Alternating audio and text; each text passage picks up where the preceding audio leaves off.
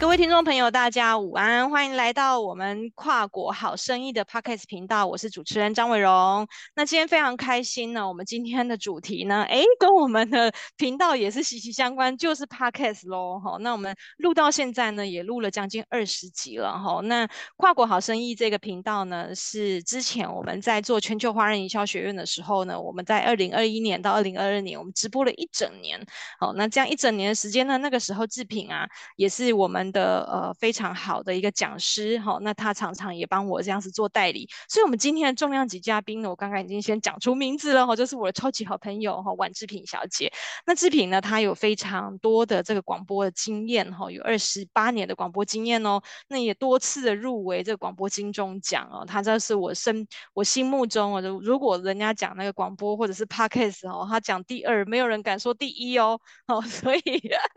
这是我心目中的超级女神。哦，那志平呢，在这几年呢、啊，他呃这两三年，他转型成这个 Podcast 跟广播的这个讲师哦。那说实在，他真的是一出道哦，这讲师一出道就就是非常的开始就那个客源啊，就源源不绝、源源不绝这样子过来哦。那我觉得只有功力很深厚的人才有办法这样子这么短的时间呐、就跃升为知名的讲师哈。好，那我们就用这个我们最热情的尖叫声来欢迎我们今天的来宾宛志平，欢迎志平。Hello，伟荣好，听众朋友们大家好，我是志平，很高兴今天在跨国好声音的节目当中跟大家分享关于声音还有 Podcast 的细节。希望今天在节目当中可以把我最喜欢的广播还有 Podcast 跟大家分享哦。好，大家有没有觉得这个声音太专业了，有没有觉得立刻那个广播魂上身？有没有？你知道大家听我声音，可能还会觉得哦，这是普通人在聊天，就是 会有一些笑声啊，不小心会有会那个麦克风会喷麦啊，这是普通人在聊天。那志平声音一出来，又是他的麦克风哦，大家应该会发现有蛮不一样，对不对？就是特别的专业这样哦。那所以今天志平啊，要来跟我们分享的主题啊，就是国外 Podcast 流行听什么？好，那我们要怎么样去掌握最新的 Podcast 流行趋势、发展趋势，来带动这个品牌的声量？那我们这跨国好生意啊，哈，我们这样子的这个频道啊。我们既然是聚焦在生意，对不对？就是跨国的生意，所以我们一定要聊聊国外它在流行的这个东西哈。然后也，所以我们一直以来都聚焦在我们的主题，每次邀约来宾都聚焦在 B to B 的外销哈。那志平呢，它这个，我们说 Podcast 它比较没有没有限缩于 B to B，因为我们在听 Podcast 的人大部分是一般的听众。好，那不管是国外或台湾都一样哈，都是一般的听众。那志平从这个广播领域啊，这样资深的这个从业者，然后，然后现在也是非常知名专业的这个声音形象的这个教练呐，哈。那所以我也想请志平大概稍微补充一下，哎，志平，你现在一天一周当中你都在忙些什么呢？嗯，我每个礼拜。大部分都还是在制作节目跟声音相关。那我自己目前有两个广播节目在台北广播电台，分别是星期六下午一点钟的《听声漫游》，那它主要是讲生活中跟声音相关，那也有一些歌手啦、音乐家啦，甚至是我们搭捷运的时候的声音，还有我们去吃板豆有没有都有那个切菜的声音。声音其实，在生活中从起床开始，闹钟响就是声音，所以很多的声音一直。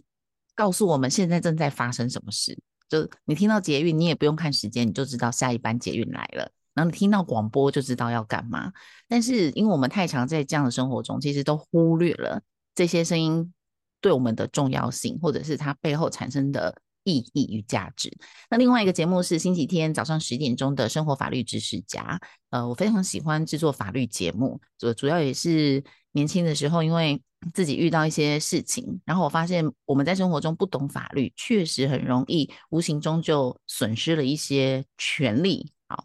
嗯、有了这些法律的基本常识，我们比如说像发生到哦车祸啦，或者是有人欠你钱啦，啊等等的，你都可以去争取自己的权利。那这两个节目呢，是我这几年非常喜欢，也自己很喜欢这领域的。广播节目内容，尤其是法律哦，我真的很想分享一件事。以前我们都会觉得人家欠我们钱嘛，那你可能呃一开始没有追讨，然后你可能过了二三十年了，发现说，哎，他现在变得很有钱呢，我要去跟他把当初年轻的时候跟我借的钱要回来。很抱歉哦，它是有时效性的。这个我以前真的不知道、欸，哎，不是你欠了四五十年还是可以跟对方要，他没，因为呢法律有规定欠钱要还，但是呃你被欠钱的人就是债权人，你是有权利的，你是有那个权利去提告他，然后叫他还钱，可是你放弃了你的权利，嗯，所以在权利时间到了之后，他不还你也没有关系，哦。我们真的有很多权利，其实它是有时限、时效期的。你放弃了就是没有了，是不是很重要.好，那这些内容真的就不一定我们会在电视上或者是文章上看到。那我在想，怎么样可以让大家哦都吸取到生活中的一些小知识、小常识，伴随着你，甚至其实你不知道也没关系，但是知道了呢，就会有多一点帮助。那一直以来，声音就扮演着这样的角色，因为视频的。内容或者是文章、书啊，这种要用眼睛看的，其实我们真的很难同时在做两件事。我们在移动的时候啊，或者是你在睡觉前嘛，都很难。我有声音可以，我一边煮菜，然后或者是通勤的时候，啊，甚至是比如说我们现在正在上节目，广播旁边也还是可以听声音，尽量用，对不对？啊，所以上课的时候啊，哦，就是它确实是可以在我们。生活当中偷偷的置入，呃，有一些生活中的内容啊，或者呃心灵小品啊这一些的声音，就在我们的生活中是这样慢慢产生的。OK OK，那像志平刚刚跟我们讲了两个，他现在主要的这个广播节目在台北广播电台嘛，吼，那那这样这两个广播节目啊，其实大家知道，就是如果说我们一般人啊要去录制广播，它其实是有一点门槛的。首先你要可能要去跟广播广播呃电台那边去洽谈。这个节目频道嘛，然后你还要考试嘛，然后你你其实那个入门门槛很高，然后还有就是你如果对麦克风对一些机器不熟悉，你是根本没你是没办法入门。但是 Podcast 呢，就是像我们现在这样子，我是素人，我一般人我就可以用着这样子呃电脑，然后麦克风，我在家里我也可以这样录，然后我还邀请来重量级嘉宾自评，对，所以 Podcast 在大幅降低了这个广播的门槛，也因此就是最近。呃，Podcast 就是这两三年这样子风生水起，可是其实 Podcast 出现的很早，很早很早开始之前就有，甚至比 FB 还早哦，我觉得比现在的 Meta 还要再早哦。那所以这样子就是，但是这两三年才开始成为这个数位媒体主流的一个呃工具，这样哦。那所以以志平你这样子，你在广播节目这样将近三十年的时间，那在这两三年这样子也也也开始。进行这 Podcast 教学，所以你觉得就是说，这 Podcast 在当今媒体环境里面，它造成的影响跟趋势是什么呢？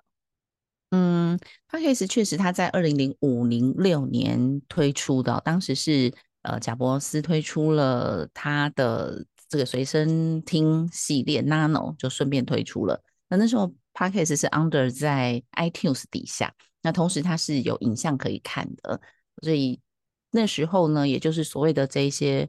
数位平台啦，社群啦，好像脸书其实也差不多是二零零六年左右开始的，然后二零零九年突然爆红。那那时候呢，YouTube 也刚好起来了，所以 YouTube 推出之后，因为它主打影像，所以 Podcast 在影像的部分呢，就呃立刻的就没有串起，它所以它串起的是声音。那在美国一直以来，它收听 Podcast 的人口是一直慢慢的在增加。当然人口数来讲，美国有有三亿多人嘛，所以比起我们两千多万人。来说，它的制作量也很快的就起来了，甚至美国在很多的城市，他们就开始有这种哦播客的录音室，而且很有趣哦，在美国它有很多就是呃播客们在自己家录音。啊，那美国人就房子很大嘛，他们都是那种 house 的，那他可能就把自己的车库或是家里的一间房间，然后因为他自己要要录音，所以就做成播音室，然后做成播音室之后，一个人用太太可惜了。所以附近的人就会去跟他承租。那很快呢，他们网络上就推出了一个平台，就有有点类似是录音室的 Airbnb。就这这个州里面，或或是这个城市里面，你你的家里的房间有一间的，你就自己丢到那个平台上，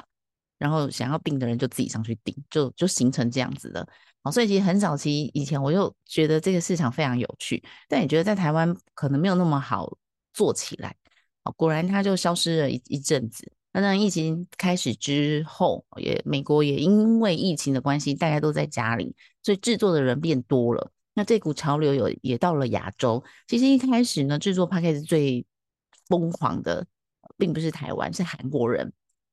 嗯、所以他们投入的非常非常非常的热烈，主要他们有很多想分享的。嗯、那呃，当然台湾也搭上了这波浪潮，所以很快就起来。我觉得台湾最厉害的一点就是跟风永远不落人后，然后从 啊什么任何东西就是很迅速的就传起。那确实它也门槛很低，你只要有一只手机，甚至你不需要一台电脑，你只要有一个手机，然后搭载一个上架的平台，然后你录音，你也不用剪接，你就把心里想讲的话，你的时事的看法，然后上传，这样就可以了。那呃，市场的经济就是。那供给跟需求的问题嘛，所以制作的人越多，那听的人当然就也会越来越多。听人越多，呃，厂商广告就会越来越多，所以它才才会开始形成一个市场。所以一开始台湾还没有这个市场，呃，只有听的人，那很多人都听国外的节目，那也有做的人，可是做的人，呃，可能他们都做很久了，大部分在台湾很早期开始做 Podcast，许多都还是在国外有有居住、留学或工作经验的。所以他们一回来，也就是分享自己一些生活上的故事。所以大概当时三年前，这些人就已经做了五六年了。嗯，那一直到现在，等于这群人都已经做了十年了，算是很很资深的播客们。那呃这几年才开始加入的人，当然也是慢慢感受到这个市场已经开始有有成熟了，甚至有专门做播客的制作公司，有专门播客的广告公司。也有专门就做播客的主持人，他一个人可能有四五个不同类型的节目，就开始慢慢慢慢呃，让大家觉得哦，这个市场是可以投入的哦。好，那听的人有没有在增加呢？是有的。一开始三年前在台湾，可能听的人呢比较是属于学经历高的人，像是一些硕博士啦哦，就他们比较能够想要从呃这些短音频里面去听到世界上的新闻、经济、创业的内容等等。那呃，随着内容也越来越多了，闲聊的、八卦的、好笑的也有很多啊，就很有趣。那所以年龄层也开始下降，下降到大学生。大学生他们就很喜欢有一些天马行空的想法哦，很闲聊，对时事的看法。我听过节目很有趣，这节目呢就是每周拿一找一个成语来分享。比如说，我们就讲口是心非，然后我就讲说，我我认为什么是口是心非，然后伟荣你也讲讲什么是口是心非，然后我们就聊聊现况，台面上有哪些他最喜欢口是心非。我就每次都找一个成语，你听起来好像他很瞎、很无厘头，就是年轻人在讲废话。可是我后来想一想，如果这是对更小的人在做一种成语训练，其实也是蛮好的啊。就超以前我们那种国文老师跟你说。成语，然后用一个很你记不住的古典的故事，什么三国时期 那一个什么塞翁失马焉知非福，你根本记不住啊。但是如果我们用一种比较有趣的，就是我认为什么叫塞那个塞翁失马焉知非福，我可能讲了一个很搞笑的例子，然后伟荣你也讲一个，是不是听的人就可以记得？好，所以呃，当时我觉得就这样各种的类型就就推出来了。那听的人也就也就越来越多，这样。好，那、嗯、呃，所以我觉得现在年龄层又更增加了，就从年长者也开始加入，大概呃四十岁以上的人也开始加入收听 Podcast，因为对他们来说广播节目太限制啊，虽然他们还是会听，但是 Podcast 是另外一个很很有趣的世界，什么都有，什么都不奇怪，这样。嗯，真的。哦，你觉得大家有没有觉得这个志平他在讲的时候，我们就会进入那个广播情境，有没有？就会自然，我刚刚差点忘了我在录 podcast 节目，哎，我就想说我是在听一个广播这样。而且志平他真的很专业哦，大家知道吗？就刚刚啊，因为我们现在正在录制当中嘛，那志平刚刚其实有一个 moment，也有大概一两秒，很短很短时间，他是想要吞一下口水，他就立刻把他的这个麦克风给关掉呢，他就是。关掉了，然后那一两秒时间，他就不要让他录进去。你看这支专业。哦，我刚刚在发现的时候，我想着哈，我都照吞，我的 这样是一个失格的主持人哦，所以我刚刚注意到这个小细节，就觉得人家哎呀，那个真的是专业都呈现在细节里面哦。好，那我们刚刚制品啊，他有跟我们讲到，就是那其实内容它就越来越多样化哦，不是只有那个呃一些人开始而已，就是从韩国，然后美国，然后台湾也开始跟进，而且年龄层越来越低，所以它的那个多样性越来越增加哦。那请志平啊，就稍微跟我们分享一下，那你目目目前听过，你觉得哎，国外有没有哪一些 podcast 啊，就是特别的夯，然后甚至带动了一些风潮？这样，你推荐我们三个最受欢迎的这个三个 podcast 频道好不好？呃，有一个节目我自己很喜欢，叫做 Tim Ferriss，就是他是一个新创家，嗯、那他推出的是每周工作四小时。那我非常喜欢这个节目，他自己过去也是一个工作职人，然后呃，他把自己的工作历练就先在节目中讲，然后就他就开始创业创业了，那就帮助很多人，最后他就。打造一个完美，他自己理想中的完美境界，就一周只工作四小时，不是一天哦，是一周哦。所以这个是我也很喜欢的一个节目，叫做 Tim Forest，就他个人的名字的一个节目。OK，哇，一周工作四小时，它是英文的吗？我再等一下来找来听听看。我记得好像也是有一个这样子的书，是好像他的那个书名叫。也是好像一周工作三小时还是四小时，然后他那个作者是好像是 Jeff 还是什么什么，那没关系，想不起来。对，但是呢，这样子的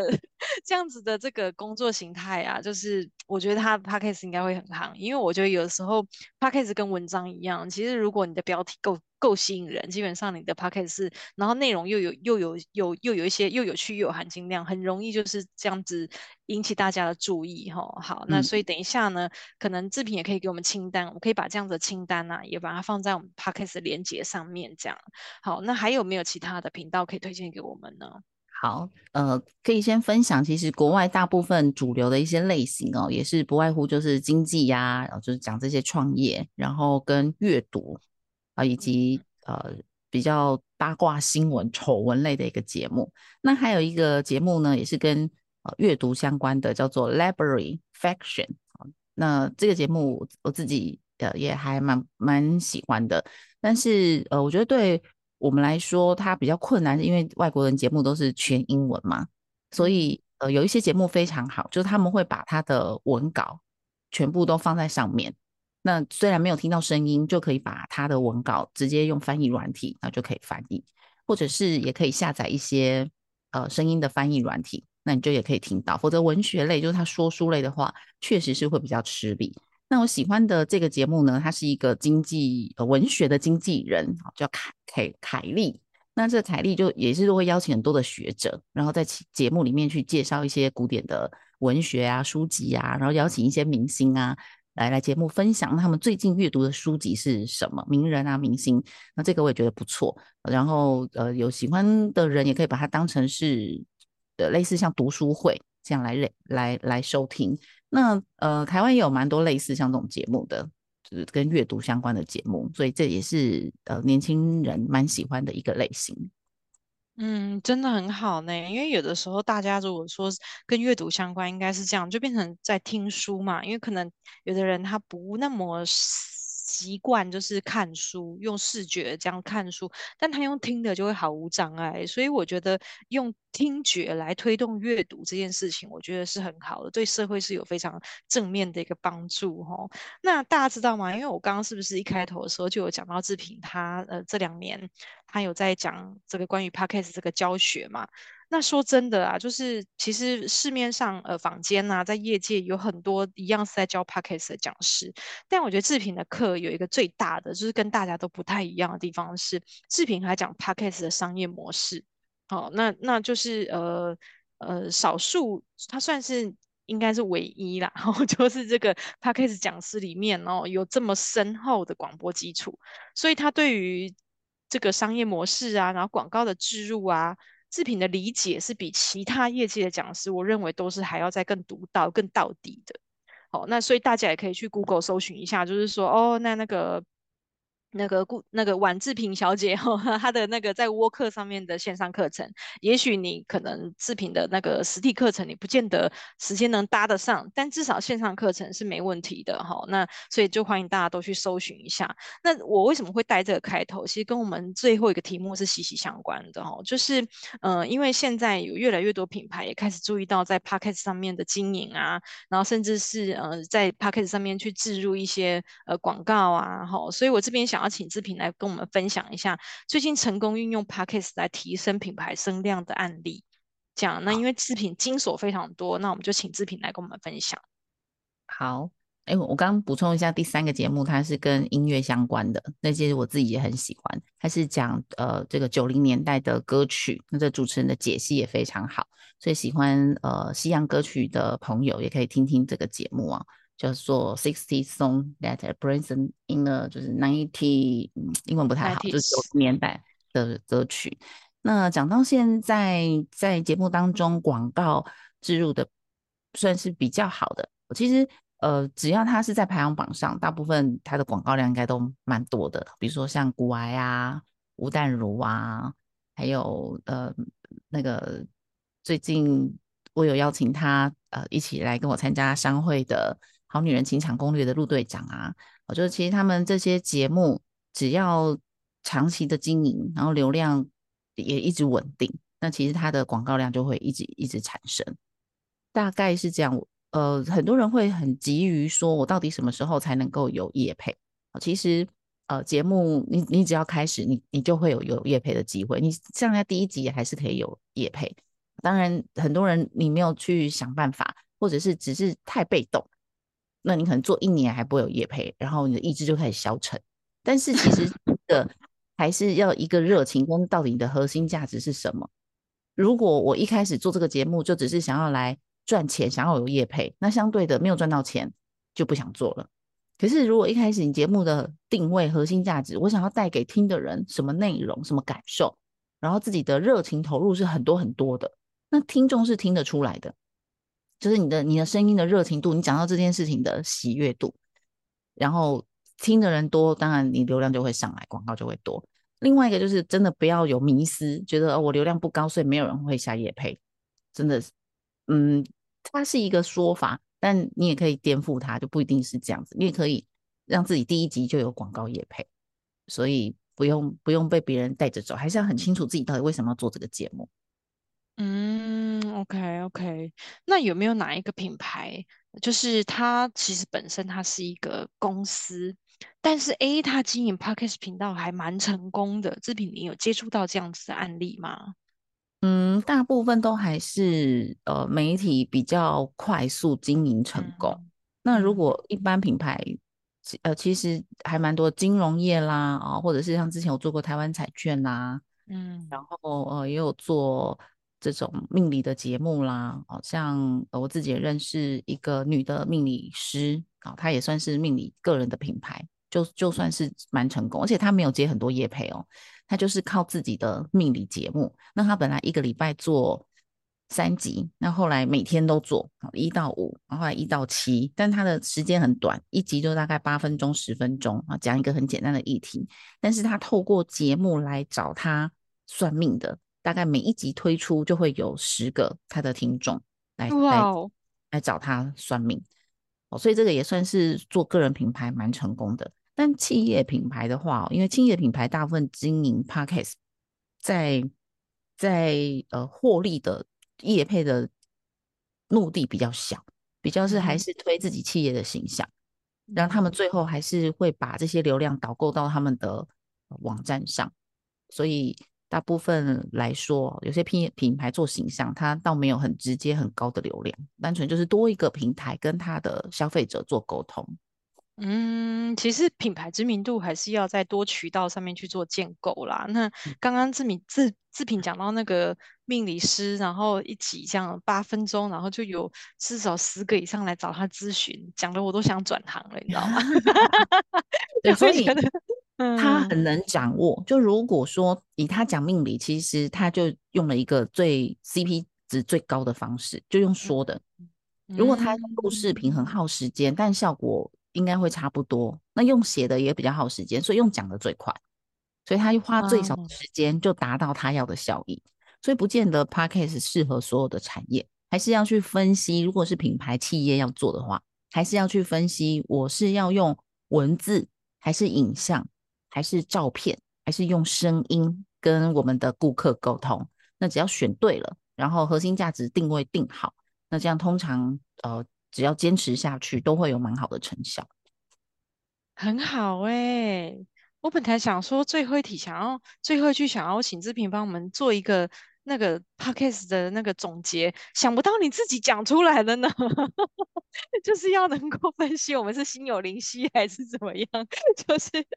就真的就是说，呃，除了刚刚志平讲了要分析啦，吼，但是最后我觉得其实还是真的要持之以恒，因为如果你没有持之以恒下去，你的流量池是没办法累积的。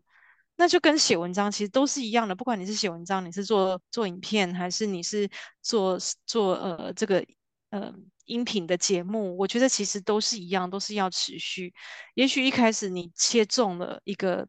角度，然后也大家也都很喜欢你，可是你没有持续，你就是在这个市场上消失了。那消失了之后，那那就是你之前累积的就都很可惜，所以。做任何工作哈，就是做任何的项目，都还是要持续的累积。你只要持续，基本上你就成功一半了，是吧？志平，没错。好哦，那我们今天的这个节目呢，就非常开心，就到这边哈。那每一次跟志平聊天，我们都觉得会聊不够。那没关系，我跟你，我我我跟大家说，就是我们邀请来来宾呢，都是超级好朋友，所以他会陆陆续续的会在第二集，在第三集，那也敬请大家期待。好了，那我们今天就非常开心，志平来跟我们这个分享 Podcast 趋势跟发展喽。那谢谢志平，也谢谢大家，谢谢，拜拜。谢谢伟荣，谢谢大家，拜拜。